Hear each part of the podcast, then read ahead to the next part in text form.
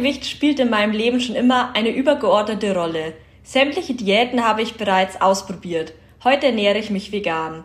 Ich verrate euch heute, wie viel Geld ich in die verschiedensten Abnehmprogramme investiert habe, warum ich Menschen zu mehr Selbstliebe ermuntere und warum ich einen Teil meiner Werbeeinnahmen von Instagram an soziale Projekte spende. Ich bin Jasmin Haider, heute erzähle ich euch meine Geschichte.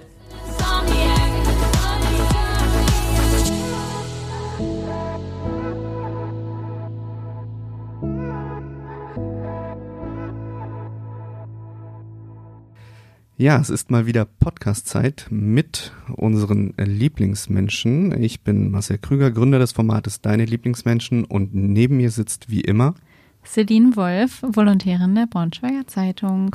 Und wir freuen uns heute über unseren weiblichen Gast Jasmin. Mit ihr werden wir ganz, ganz tolle Themen heute besprechen. Unter anderem werden wir auch über das Thema Selbstliebe sprechen, womit wir gleich starten werden. Genau, da habe ich schon gleich eine Frage, Marcel. Hast du auch schon mal eine Diät gemacht? Diese Frage würde ich jetzt erstmal konkret wegbuzzern wollen. Und wir fangen einfach mal mit unserem Gast an. Jasmin, schön, dass du heute in unserem Podcast äh, ja, zu Gast bist. Schön, dass du da bist. Wir freuen uns und würden ganz gerne mal mit der Tür ins Haus fallen und fragen, wie definierst du Selbstliebe? Also für mich ist Selbstliebe einfach die Eigenschaft, sich selbst lieben zu können und eben das geschafft zu haben, nicht mehr ständig am eigenen Körper rumzu, ja, meckern und sich ständig verändern zu wollen, sondern wirklich zu akzeptieren, ich bin gut so wie ich bin. Da habe ich jetzt tatsächlich gleich äh, eine konkrete Frage. Wie hast du das geschafft? Also ich stehe morgens auf und sehe, da ist ein ja, ein Röllchen zu viel, äh, da könnte ein bisschen weniger sein, hier könnte ich dünner sein ja, wie, wie hast du das geschafft? Also leider kann ich das immer nicht so pauschal beantworten. Bei mir war das einfach so das Älterwerden, ja, das Reiferwerden. Bei mir war das eigentlich so ein Prozess, den ich nicht jetzt explizit quasi eingeläutet habe, sondern das kam einfach so mit der Zeit. Ich habe halt immer wieder die Diäten gemacht und dann irgendwann gemerkt, nach keiner Diät war ich glücklich und da kann ich es auch gleich sein lassen und so wurde es halt von der Zeit her immer besser und ja, ich wurde immer glücklicher. Gibt es da konkrete Diäten, die man benennen kann, wo man auch vielleicht sagen kann, okay, da ist ganz schön viel Geld investiert worden und am Ende hat es ja doch nichts gebracht. Also welche Diäten waren das zum Beispiel? Ja, zum Beispiel Mach dich krass. Ich weiß nicht mehr genau, von wem das Programm quasi entworfen wurde, aber das Programm habe ich gekauft. Sophia Thiels Programm habe ich gekauft. Äh, Shapework, glaube ich, heißen die. Das ist so eine Shake-Diät. Hat auch 100 Euro gekostet, soweit ich mich erinnere. Genau, und dann halt noch ganz viele so kostenlose Abnehmtipps, die auch im Endeffekt nichts gebracht haben auf Dauer, die dann halt nicht so viel Geld gekostet haben. Aber im Grunde ist da schon viel Geld auch geflossen in, ja, wie du schon gesagt hast, Programme. Kenne ich. Ich habe auch schon mal diese äh, Shake-Diät versucht und habe es nach ein paar Tagen aufgehört, weil ich tatsächlich von Tag eins an zugenommen habe.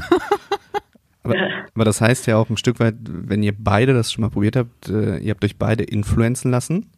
Ja. Du auch, Jasmin? Ja, damals schon. Das ist halt schon vor meiner eigenen Social Media Zeit gewesen, da habe ich mich nur von anderen sehr beeinflussen lassen. Das heißt, wenn heute dich jemand konkret fragt, äh, macht sowas Sinn? Diät, ja oder nein? Gibt es ein klares Nein? Natürlich, ja, absolut. Macht überhaupt keinen Sinn, so kurze Radikaldiäten, irgendwelche Programme. Man muss langfristig die Ernährung ändern und wirklich den Lebensstil ändern, sonst kommt der Jojo-Effekt, der ja vielen bekannt ist. Aber jetzt habe ich gesehen, ähm, ich habe vor der Folge mal so ein bisschen dein Instagram-Profil mir angeguckt und habe gesehen, dass du früher schon ja 50 Kilo wiegen wolltest. Das war dein Ziel. Und ich bin auch ehrlich, es sah ja gar nicht schlecht aus. Also es sah ja auch schön aus. Heute siehst du auch natürlich sehr schön aus. Ähm, aber ja, gibt es heute mehr Kritik und negative Kommentare oder damals, weil dich alle zu dünn fanden? Nee, also heute gibt's viel mehr. Das ist ja in dieser Gesellschaft leider so, dieses sogenannte Fettshaming, dass mehrgewichtige Personen halt oft diskriminiert werden, aber eben auch, ja, beleidigt, ausgelacht, verspottet. Natürlich, das haben auch dünne Menschen, aber ich würde sagen, dieses Fettshaming ist schon verbreiteter, weil wenn man mehrgewichtig ist, hat man schon oft mehr mit Problemen zu tun. Also wo ich war ja auch mal viel schlanker und da hatte ich eigentlich jetzt nicht so Probleme außerhalb. Also so viele, wie es jetzt sind. Also ich finde, Das ist ja tatsächlich ein spannender Punkt, gerade auch als Mann.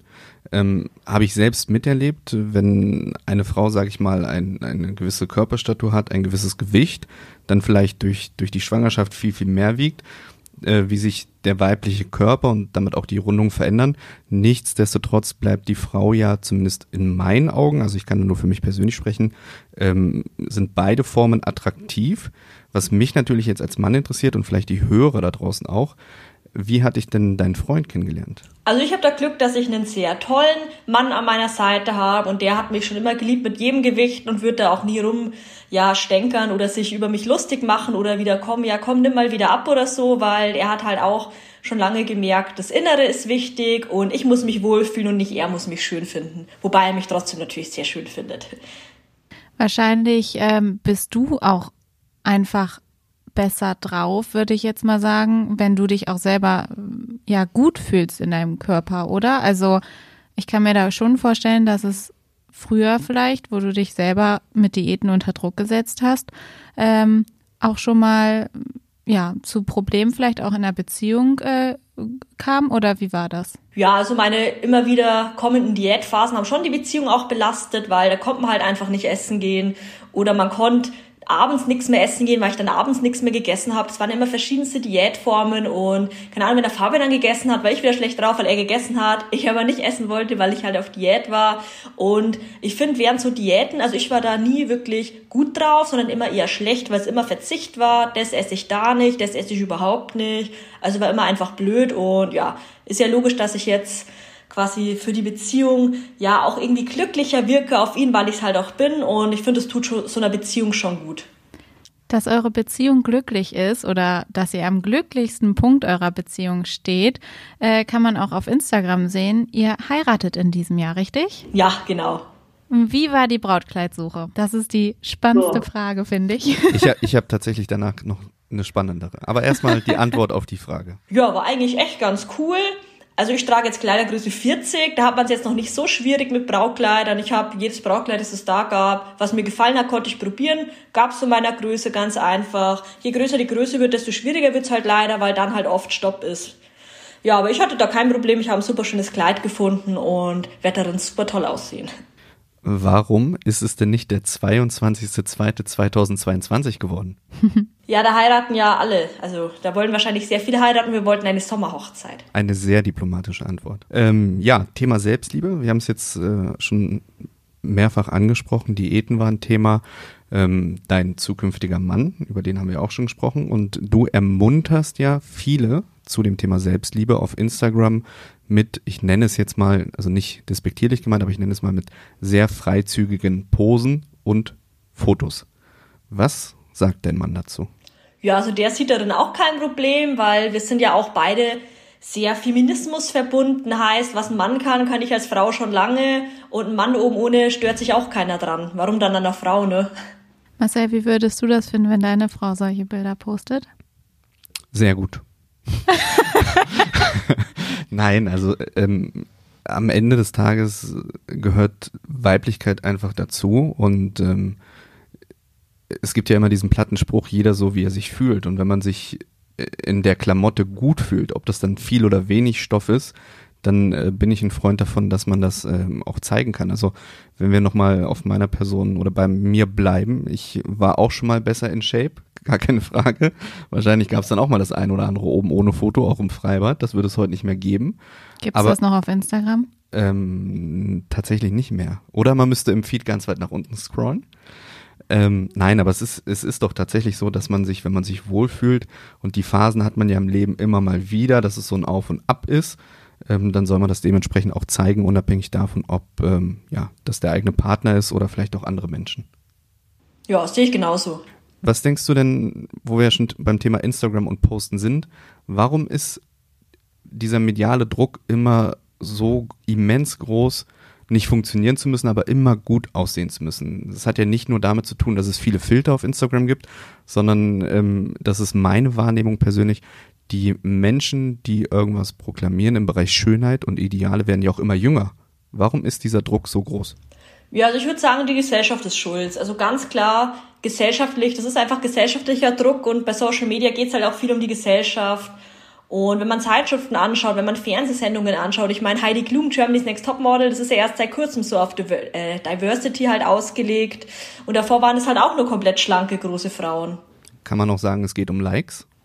Ja, also ich denke auf jeden Fall, man will halt, je schöner man aussieht, denkt man, desto mehr Likes kriegt man, aber sehe ich eigentlich nicht so. Also bei mir kommen diese Selbstliebe-Fotos, diese natürlichen, mit bisschen, ja, Ecken und Kanten halt viel besser an, als jetzt so ein stinknormales 0815 äh, das halt einfach so, ja, perfekt ist. Ich wollte gerade sagen, du sorgst ja auch für mehr Realität auf Instagram und ähm, zeigst mal ein Bild mit zwei verschiedenen Posen und sagst, das ist eigentlich für Instagram, das ist Realität, aber beides bin ich und beides ist schön und natürlich.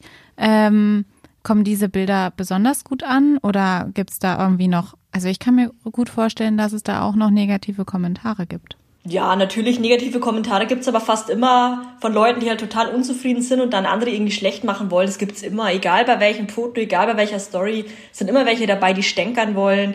Aber mein Gott, ist mir egal. Also ich ziehe mein Ding durch und hab Spaß dabei. Das ist die Hauptsache. Lass uns nochmal zurückgehen auf das Thema Ernährung. Da ist ja ein spannendes Thema, also für mich spannend, wahrscheinlich für alle anderen Menschen da draußen auch. Wir haben ja gerade den äh, Veg, Janu Veg January, äh, schwieriges Wort, aber das lassen wir so drin, wie ich es ausgesprochen habe, hinter uns. Ähm, wie bist denn du dazu gekommen, Jasmin, zu sagen, ich möchte mich jetzt äh, komplett vegan ernähren? Ja, also ich lebe ja jetzt seit drei Jahren inzwischen schon vegan. Erst war ich ein halbes Jahr lang vegetarisch, weil ich schon immer gesagt habe, ich liebe Tiere und ich mag Tiere so gern und die sind so super. Aber durch die industrielle Tierhaltung und durch das alles, was da halt passiert, leiden halt Tiere massivst. Deswegen erst vegetarisch, dann habe ich mich aber informiert und halt gemerkt, Milch und Eier sterben und leiden weiterhin Lebewesen und deswegen halt vegan. Also eigentlich ganz rational gedacht, an die Tiere gedacht und ja, jetzt mache ich das halt und mache halt noch mit auf meinem Profil Tierrechtsaktivismus. Äh, ist oder ernährt sich dein Mann auch vegan? Also zu Hause schon. Zu Hause wird nur vegan gekocht, außerhalb jetzt nicht. Da ist er leider nicht so weit, aber vielleicht ändert sich das irgendwann noch. Kannst du da vielleicht mal ein bisschen aufräumen? Also es gibt ja genug Vorurteile. Tatsächlich, auch ich hatte Vorurteile und dachte, okay, Veganer können sich dann eigentlich von nichts mehr ernähren und essen irgendwie nur noch heruntergefallenes Obst oder keine Ahnung. Ähm, was sind denn so zwei, drei Sachen, die dir immer wieder gesagt werden, die du jetzt aber einfach mal klarstellen möchtest? Ja, zum Beispiel immer wieder der Punkt eben, man kann nichts mehr essen, was halt überhaupt nicht stimmt. Man muss nur mal schauen, es kommt ungefähr jeden Monat neue vegane Sachen raus. Inzwischen, es gibt alles in vegan, Streichwurst, Frischkäse, Käse, Schnitzel, es gibt alles.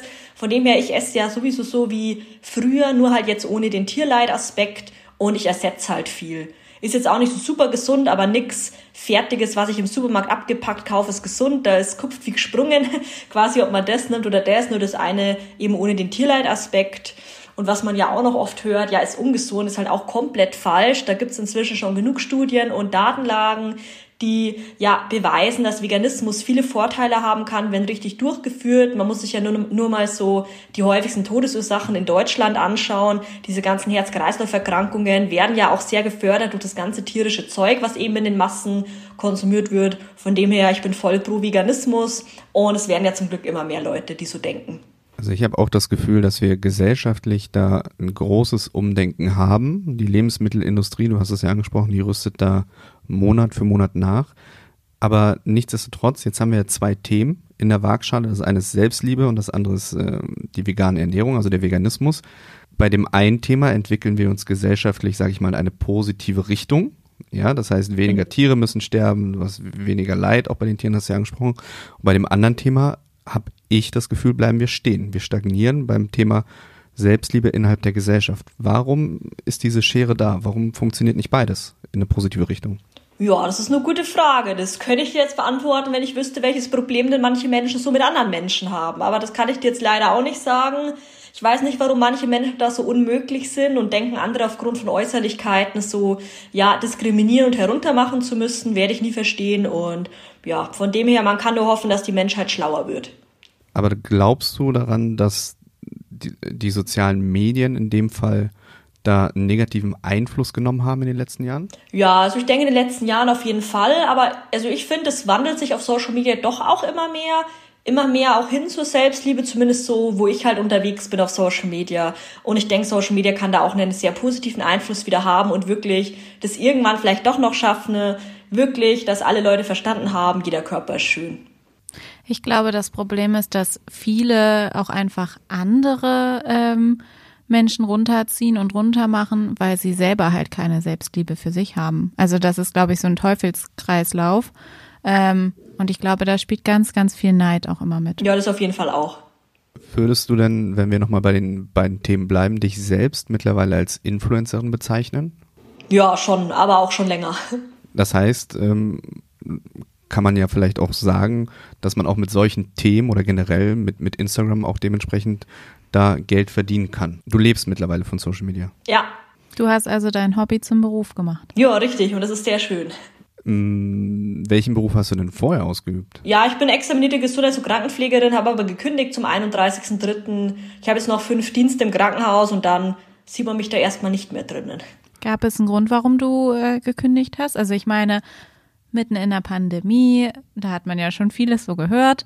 Ähm, war das ein Grund oder ähm, war tatsächlich der Grund, dass du ja von Social Media und Influencer sein leben kannst? Ja, es ist die Kombi aus beiden. Die Bedingungen in der Pflege werden halt immer schlimmer und verbessern sich nicht. Die Politik, finde ich, macht es auch überhaupt nicht besser. Also ganz im Gegenteil. Von dem her, ich brauche es halt zum Glück nicht mehr, diesen Job war mir eh schon klar, das ist nichts für die Ewigkeit. Den Job kann man nicht bis zur Rente machen und wenn ich jetzt aufhören kann, warum nicht? Von dem her habe ich jetzt ja gekündigt halt. Ja, du, äh, das sehen jetzt die Hörerinnen und Hörer nicht. Du strahlst über beide Ohren. Hast du trotzdem das Gefühl, dass du die Leute, die auf Pflege angewiesen sind, ähm, so ein bisschen in, im Stich lässt oder fiel dir diese Entscheidung einfach? Nee, also das fiel mir total einfach, weil man muss sich die Menschheit nur mal anschauen. Ich würde sagen, 90 Prozent sind sehr egoistisch. Also wirklich ist so, die Menschheit ist einfach egoistisch. Immer man ist sich selbst der Nächste. Ich bin sowieso sehr empathisch, helf Menschen, helf Tieren. Von dem her habe ich da überhaupt kein schlechtes Gewissen. Ich meine, jeder kann in den Beruf gehen und wenn es halt dann nicht so viele Leute tun, wird es halt seine Gründe haben. Das heißt, du ähm, ziehst auch ein Stück weit so eine Motivation daraus und sagst, wenn ich schon äh, Vollzeit-Influencerin bin und damit Geld verdiene durch die Werbeeinnahmen, dann möchte ich aber dementsprechend auch etwas zurückgeben und in dem Fall spendest du auch unter anderem ja an verschiedene Organisationen, wo es auch um Tiere geht. Ja, genau, das ist ja der nächste Punkt. Also ich verdiene viel Geld mit Social Media, ist ja kein Geheimnis, dass man da viel verdienen kann, aber ich spende auch sehr viel. Also das sind jährlich fünfstellige Beträge. Also letztes Jahr habe ich mal zusammengerechnet, über 10.000 Euro und dieses Jahr wird es auch wieder mindestens die Summe sein. Ich meine, es ist super viel Geld, auch für mich. Und ja, von dem her, ich bin dankbar, dass ich die Möglichkeit habe, mit Social Media eben das ganze Geld zu verdienen und dann gebe ich auch gern was ab an die, die es dringender brauchen. Würdest du dir denn wünschen, dass andere Kolleginnen und Kollegen gerade auf Instagram auch diese Denke haben, zu sagen, ich möchte da ein Stück vom Kuchen abgeben? Ja, natürlich wäre das schön, aber auch auf Social Media ist es eben so, viele sind halt leider egoistisch, verdienen einen Haufen Geld, wesentlich mehr als ich, verkaufen ein Produkt nach dem anderen, auch wenn es nicht ethisch korrekt ist, dann wird halt mal für Echtpelz geworben, also finde ich auch unmöglich, ne? Aber die scheffeln halt da ihr Geld für so einen Echtpelz-Post. Wir gar nicht wissen, wie viel Geld da fließt und dann geben sie halt nix ab. Mein Gott, ist denen halt wahrscheinlich egal. Finde ich sehr schade. Ich fände es schöner, wenn vor allem Leute, die halt viel Geld haben, auch zumindest ein bisschen was spenden. Weil meistens ist es irgendwie doch so, denke ich, die, wo am wenigsten haben, geben am meisten. Wo siehst du dich denn in fünf Jahren? Immer noch als Influencerin oder dann vielleicht doch wieder in einem anderen Job? Ja, da ist fünf Jahren kümmere ich mich erstmal um meine Kinder und wenn es auch jemand interessiert, dann natürlich Social Media mit Mama sein und vegane Kinderernährung und so weiter. Und wenn es keinen mehr interessiert, dann bin ich ja trotzdem erstmal zu Hause. Also ich gehe da nicht gleich wieder arbeiten. Stichwort vegane Kinderernährung. Ähm, du würdest du deinen Kindern später die Wahl lassen? Oder ähm, sagst du, nö, ich ähm, stehe hinter Veganismus und deswegen ähm, ja, ernähre ich meine Kinder auch so. Also erstmal wird ja jedem Kind der Lebensstil der Eltern aufgezwungen, so wird es bei uns auf jeden Fall auch sein. Und wenn das Kind mal checkt, das, was ich da esse, das hat gelitten und ist gewaltsam ermordet worden und es will das essen, mein Gott, dann soll es machen, ich werde es aber nicht finanzieren.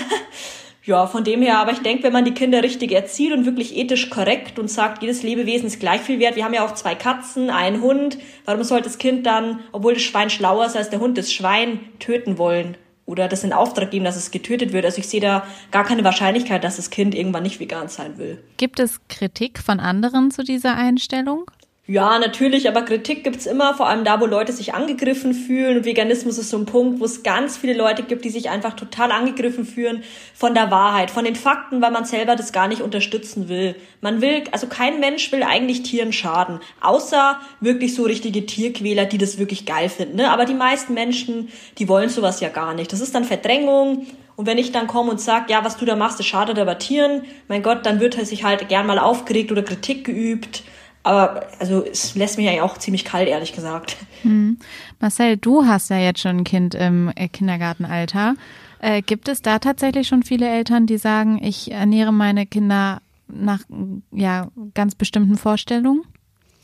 Ja, gibt es. Also ich würde jetzt nicht so weit gehen, weil ich es wahrscheinlich auch im Detail nicht weiß, wo Eltern dann sagen, okay, ich muss äh, mein Kind jetzt vegan ernähren. Aber was ich tatsächlich schon live mitbekommen habe, ist äh, beim Sommerfest. Äh, oh, die Waffelstory. Die Waffelstory, als es ähm, dann darum ging, ähm, Waffeln für das Sommerfest zu backen und äh, dann aber ganz klar gesagt wurde, die Waffeln müssen ohne Zucker sein, die müssen glutenfrei sein und äh, alle anderen Kinder ähm, können davon gerne essen, aber das ist dann halt so, ähm, klar drückt man dann irgendwo einen gewissen Stempel auf, aber am Ende des Tages, ich sehe das dann auch so wie Jasmin, zu sagen, okay, ähm, wahrscheinlich würde es jetzt auch noch ein anderes Thema geben, Taufe etc. Manche lassen ihre Kinder nach der Geburt taufen, andere sagen, wir lassen das Kind im Alter selber entscheiden. Ich glaube, da müssen dann die Kinder später selber einen Weg finden.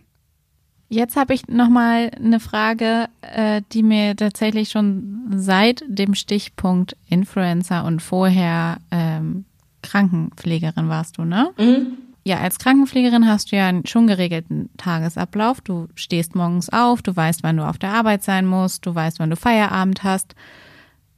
Kannst du so einen geregelten Tagesablauf auch als Influencerin führen und wie viel Motivation und auch ähm, Selbstständigkeit, also dass du halt nicht morgens bis 11, 12 oder 13 Uhr schläfst, steckt dahinter? Naja, so ganz unterschiedlich, je nachdem. Also man ist halt selbstständig und selbstständig kann man sich eigentlich meistens entscheiden, wie viel mache ich heute, wie viel mache ich morgen. Also ich habe schon meine festen Termine, die ich dann einhalten muss, aber sonst ist ganz viel, ja, kann ich freigestalten. Ich mache halt mal einen Tag, meinetwegen von morgens bis abends, produziere Content vor ohne Ende, dann kann ich am nächsten Tag mal ein bisschen mehr chillen, aber so im Grunde, ja, man arbeitet schon ja selbstständig, selbst und ständig. Also da postet man halt auch mal Stories noch kurz bevor man schon ins Bettchen fällt und in der Früh gleich nach dem Aufstehen und dann macht man auch nicht so wirklich die Pausen und legt das Handy weg. Also ich zumindest nicht. Du hast vorhin gesagt, es ist ja ein offenes Geheimnis, was man als Influencerin verdient. Darf man denn mal eine Zahl nennen, was man denn im Jahr so verdienen kann? Ja, nach dem kann kannst du natürlich fragen und da kann ich dir sagen, geht von, keine Ahnung, 10 Euro bis wahrscheinlich eine Million. Bei einer Million bin ich nicht. Und jetzt auch nicht so unbedingt bei 100.000, aber ist schon ein gutes Sümmchen, brutto zumindest, aber netto, mein Gott, das ist der, keine Ahnung, wie verdient der Durchschnittsdeutsche. Ich würde sagen, gutes Netto-Gehalt im oberen Sektor bei mir. Würdest du jetzt sagen, also ich kriege das nämlich auch manchmal mit, was Influencer verdienen und meine, mein erster Gedanke ist immer, boah, das ist ja schon ein krasser Unterschied zu so in Anführungszeichen normalen Berufen, auch wenn mittlerweile Influencer ein anerkannter Beruf ist. Aber ähm, findest du es ja schon fast unfair, dass zum Beispiel Pflegepersonal viel, viel, viel, viel weniger bekommt als zum Beispiel Influencer, die teilweise ja ja schon für keine Ahnung vier Stories eine krasse Summe bekommen.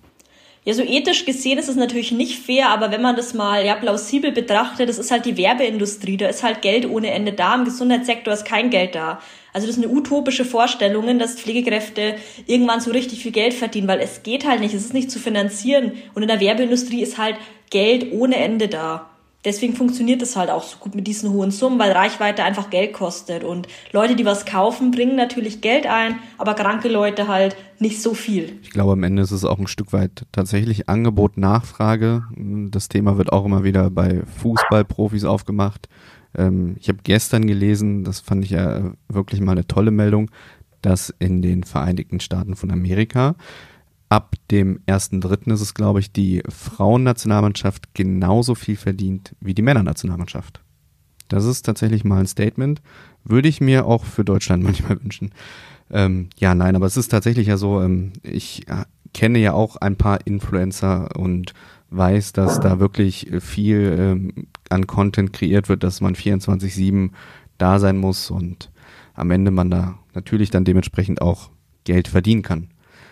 Wobei, man muss ja auch ehrlich sein, die Halbwertzeit ist wahrscheinlich auch geringer als bei einem anderen Job, wo ich dann 10, 20 Jahre angestellt bin. Ne? Man kann ja nicht sagen, ich mache das jetzt irgendwie gefühlt 10, 20 Jahre. Wahrscheinlich macht man das fünf Jahre und in den fünf Jahren muss man dann dementsprechend ja auch sich selbst versichern etc. Ja, genau. Jasmin, schön, dass du heute zu Gast warst in unserem Podcast. Ich äh, fand die Folge sehr, sehr erfrischend mit dir. Manche Aussagen von dir waren sehr diplomatisch gewählt, auch in Bezug auf deinen Mann und euer Hochzeitsdatum. Und du warst, wie auf deinem Instagram-Profil auch, sehr, sehr offen, ehrlich, authentisch. Das ist, glaube ich, auch das, was deine Community, die von Jasmin, auch in dir so sehr liebt und warum du da auch so ein Stück weit ähm, ja, erfolgreich, nenne ich es mal, unterwegs bist und würde jetzt das Schlusswort an Celine übergeben. Ich habe dem eigentlich gar nichts mehr hinzuzufügen. Ich fand es auch super erfrischend, dieses Gespräch. Und ähm, ich wünsche dir eine ganz, ganz tolle Vorhochzeitszeit und eine noch schönere Hochzeit im Sommer. Ja, vielen Dank. Euch danke, dass ich dabei sein durfte und ich wünsche euch auch noch einen schönen Abend.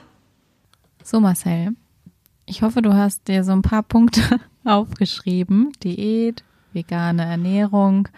Dann gucken wir mal, ob bei dir irgendwann mal wieder äh, oberkörperfreie Beiträge auf Instagram kommen. Ich finde, das ist ein ganz, ganz gutes Thema, worüber wir nächste Woche sprechen können. Ach ja, erzähl mal, was kommt denn da auf uns zu? Ich glaube, es wird sehr privat, sehr emotional und wir werden vielleicht uns in der Podcast-Folge auch nochmal anders und näher kennenlernen. Wir haben meine Frau nächste Woche zu Gast. Ich würde gerade sagen, kann das sein, dass deine Frau nächste Woche zu Gast ist? Sie ist da und wir werden über alles reden. Über wirklich alles? Vielleicht. Okay, ich gucke mal. Ich überlege mir schon mal ein paar Fragen.